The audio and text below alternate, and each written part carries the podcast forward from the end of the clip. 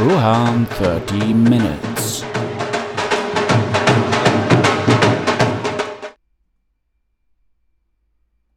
Hallo und herzlich willkommen. Mein Name ist Rohan und ihr hört Rohan 30 Minutes, der Literaturpodcast. Heute werden wir ein wenig weiter auf der Reise vom Buch, das nun im Computer existiert, zum Buch, das in die Welt hinausgelassen wird, reisen. Ja, das Buch ist fertig, korrigiert. Die Liste der Literaturagenten ist erstellt worden. Ich habe auch die Agenten oder die Agenturen gewichtet, so dass ich genau weiß, wer kommt als erstes und wer als zweites. Ja, was kommt als nächstes? Natürlich müssen wir dann halt, wenn wir den Agenturen schreiben, auch das liefern, was die Agenturen haben möchten. Und das ist unter anderem halt auch ein Exposé. Was ist jetzt ein Exposé im Bereich der Literatur? Also wer sich schon mal ein Haus, eine Wohnung oder irgendetwas in Richtung Immobilien gekauft hat, wird das kennen. Das ist eine Beschreibung, es sind Bilder von dem Objekt, was man gerne erstehen möchte, damit man sich halt auch vorher erkundigt äh, und vorher auch weiß, was man sich dort anschaut. So ungefähr verhält es sich auch mit dem Exposé. Ähm, eine Umschreibung des Ganzen ist vorausschauende Inhaltsangabe. Was heißt das? Also es ist nicht nur eine reine Inhaltsangabe. Ein Exposé ist im Grunde genommen ja die Essenz des Buches, die Essenz der Geschichte. Das heißt, alles, was in diesem Buch passiert, muss komprimiert in dem Exposé vorkommen. Dass natürlich einige Stränge und einige Nebenschauplätze dann äh, verloren gehen, das ist klar. Und äh, ich finde, das macht es auch gerade sehr schwierig, ein Exposé zu schreiben, weil das Buch an sich ist ja darauf ausgelegt, Atmosphäre zu schaffen und äh, ja in die Charaktere einzutauchen. Und das hat man beim Exposé, also da hat man überhaupt gar nicht richtig die Chance, dann diese Atmosphäre aufzubauen. Okay, ich muss zugeben, da habe ich einen Widerstand. Also ähm, die Geschichte wirklich so runterzubrechen, ohne dass dann halt auch ähm, ja die, die, diese ganze Stimmung mitkommt, ist nicht meins, aber man muss professionell oder wenn man professionell arbeiten will, muss man einfach dieses aufgeben. Man muss das Exposé so schreiben, dass jeder Satz ein Knaller wird. Ob man das möchte oder nicht, ähm, ja, es ist einfach so, möchte man das Buch verkaufen, dann muss man ein Exposé schreiben, das halt diesen Ansprüchen auch genügt. Weil das ist das, was der Lektor oder das ist das, was die Agentur in die Hände bekommt. Und anhand dieses, ähm, ja, dieser drei Seiten äh, oder zwei Seiten, je nachdem, was die Agentur fordert, wird auch entschieden, ob dann halt ähm, ja die Leseprobe angefordert wird oder die Leseprobe angefasst wird. Und äh, wenn das nicht knallt, dann ähm, ja, dann hat man da direkt verloren. Na gut, jetzt wird sich so einer denken, im Gevatter Internet wird sicherlich einiges stehen, wie ein Exposé auszusehen hat. Das tut es auch. Also es gibt genug Literaturblogs, Literaturseiten, wo dann haarklein erzählt wird, wie ein Exposé auszusehen hat, wie es aufgebaut ist. Aber dass man da irgendwo mal ein Exposé findet, wo man sagt, okay, das ist ein Buch, das habe ich vielleicht sogar gelesen und das ist genau das Exposé dazu, dass man so einen Vergleich hat, das habe ich bis dato nicht gefunden. Also was bleibt ein anderes übrig, als dann ähm, ja, selber kreativ zu werden und ähm, ja, das Ding auf die Beine zu stellen. Und es ist ja nicht das erste Exposé, das ich schreibe. Und ähm, ja, der Volksmund sagt natürlich, oh, das erste Mal ist es immer schwer, danach wird es dann leichter und ähm, du machst das schon. Empfinde ich nicht so. Also ähm, es ist immer noch genauso schwer, im Grunde genommen aus dem Buch das herauszuziehen, was wichtig sein könnte. Weil ähm, man schreibt das Buch und jede Handlung ist für einen wichtig. Deswegen muss man ja im Endeffekt schon ähm, sich neben sich stellen, um zu gucken, ja, was kann man weglassen, welcher Handlungsstrang ist nicht wichtig, welche Personen sind nicht wichtig, ohne ja den Fluss der Geschichte, den Inhalt der Geschichte und halt auch im Endeffekt das Ende der Geschichte, weil das wollen die Agenturen auch wissen dann zu skizzieren.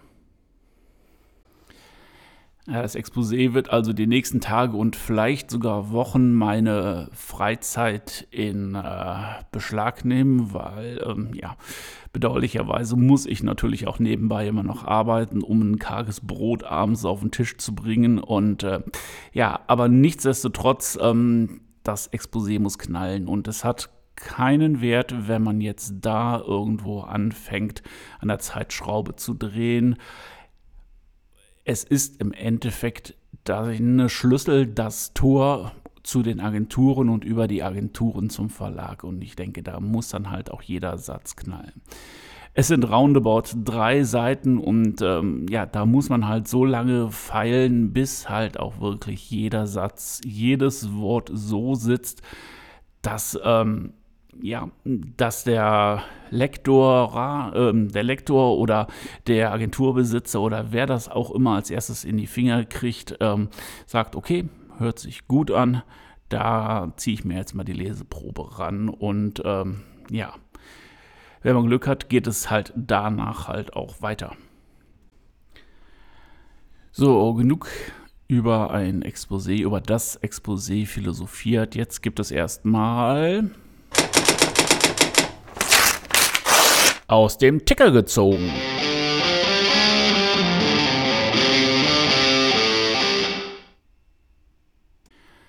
Heute habe ich mir vorgenommen, es einmal anders zu machen. Wir hatten schon äh, Schriftsteller, die gestorben sind, Buchhandlungen, Schriftsteller, die kein Geld bekommen haben, die pleite gehen und recht wenig erfreuliche Nachrichten. Nachrichten, Nachrichten. Und deswegen habe ich mir heute gedacht, ich schaue einfach mal nach, was gibt es für Rekorde in der Literatur. Und ich bin über hm, relativ viel gestolpert und äh, ich würde ganz gerne heute einfach mal drei Sachen äh, ja, vorstellen, die irgendwie sofort ins Auge gefallen sind und äh, wenn ihr wollt, dass dieses, äh, ja, dieser Part ab und zu mal vorkommt und äh, dass ich dann ab und zu mal schaue, was gibt es da so neben der Spur, neben diesen aktuellen Sachen, was die Literatur spannend macht, dann, äh, ja, dann lasst es mich wissen. Fangen wir mit dem Buch an, was am längsten in der Geschichte ähm, der Literatur ausgeliehen wurde. Also erstmal das Buch heißt Sunshine Sketches at a Little Town von Stephen Leacock. Okay, erstmal nie gehört. Und es wurde in Victoria in Kanada ausgeliehen und ähm, ja, irgendwie wo auch vergessen und wurde dann 1998 durch Zufall auf dem Dachboden gefunden und zurückgegeben. Okay, aber wann, wann wurde es denn ausgeliehen und jetzt ähm, wird es echt haarig? 1916. Das heißt also, das Buch war 82 Jahre ausgeliehen. 82 Jahre fehlte es in der Bibliothek in Victoria, Kanada. Gut. Und ähm, jeder, der schon mal ein Buch überzogen hat, wird wissen, die Bibliothek möchte natürlich auch ein bisschen Geld dafür haben. Die Bibliothek auch. Und es waren genau 7200 kanadische Dollar Überziehungsgebühr.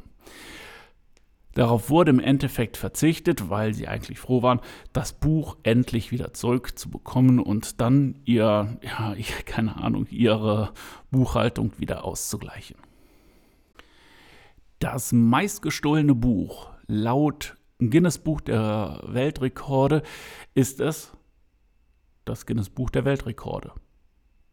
Oha, Nachtigall-Likör der Trapsen. Ist das vielleicht ein bisschen Eigenwerbung, aber es ist wirklich so, laut dem Guinness Buch ist das Guinness Buch das meistgestohlene Buch der Welt. Lass ich jetzt mal so stehen. Ja, und der letzte Rekord der Woche ist das teuerste Buch, das je in Deutschland verkauft wurde oder gekauft wurde. Und zwar handelt es sich um den Codex Aureus und das Buch soll roundabout 1000 Jahre alt sein. 1000 Jahre machen natürlich schon ein Buch teuer, klar. Aber was bei diesem Buch noch dazu kommt, ist der Einband, der aus Edelstein, Gold, Elfenbein und Perlen besteht. Und ähm, ja, der Krempel ist natürlich auch schon mal einiges wert. Und ähm, ja, damals hat das Germanische Nationalmuseum, das in Nürnberg sitzt, für dieses Buch 1,1 Millionen Mark gezahlt die Älteren unter euch werden merken, okay, Mark, das ist schon ein bisschen her. Ja, es ist genau 50 Jahre her. Da hat dieses Buch diese 1,1 Millionen Mark gekostet. Laut Schätzungen würde heute das Buch 80 Millionen Euro wert sein. Oder ist es 80 Millionen Euro wert? Und äh, ja, da muss eine alte Oma ganz schön viel verstricken, um sich dann halt dieses Buch leisten zu können. Und jetzt kommen wir wieder von den teuren Gefilden zum Aufschlag der Woche.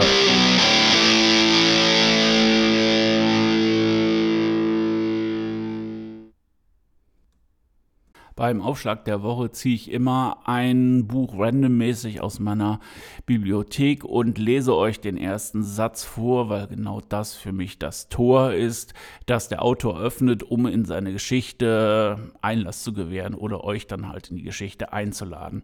Und heute hat es Horst Eckert getroffen. Horst Eckert, ein deutscher Autor, Krimi, äh, also ein deutscher Krimi-Autor, ähm, der früher als Fernsehjournalist gearbeitet hat, unter anderem für den WDR, Vox oder halt auch für das RTL Nachtjournal. Und aus Horst Eckerts erstem Kriminalroman, Annas Erbe heißt der, lese ich euch dann den ersten Satz vor. Also ich habe das Buch, das dann äh, betitelt ist Die Festung und da sind zwei Geschichten von Horst Eckert drin, unter anderem dann auch Annas Erbe.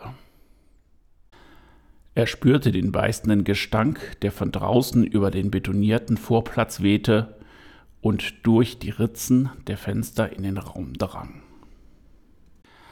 Ein relativ kurzer Satz für den Anfang eines Buches und nicht unbedingt, äh, ja, ein olfaktorischer also Wellness-Gedanke, den äh, Horst Eckert da aufgebaut hat.